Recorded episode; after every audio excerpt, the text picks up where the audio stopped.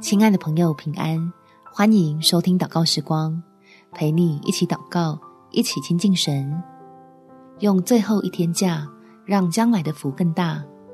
在诗篇第三十七篇第二十三节，义人的脚步被耶和华立定，他的道路耶和华也喜爱。亲爱的朋友，让我们把握假期，做最有效的善用，来分出时间祷告亲近天父。因为他准备成就美事在你我身上，做儿女的可以来提早预备妥当。我们一起来祷告：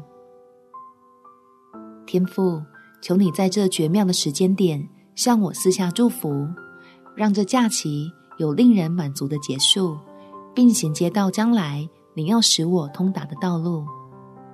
所以我是欢喜来与你亲近，愿意在假期的尾声。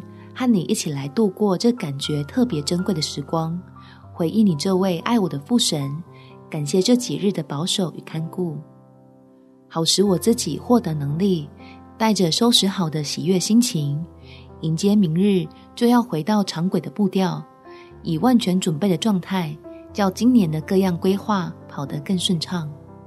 感谢天父垂听我的祷告，奉主耶稣基督的圣名祈求，阿们。祝福你有好的精神、好的心情，迎接美好的一天。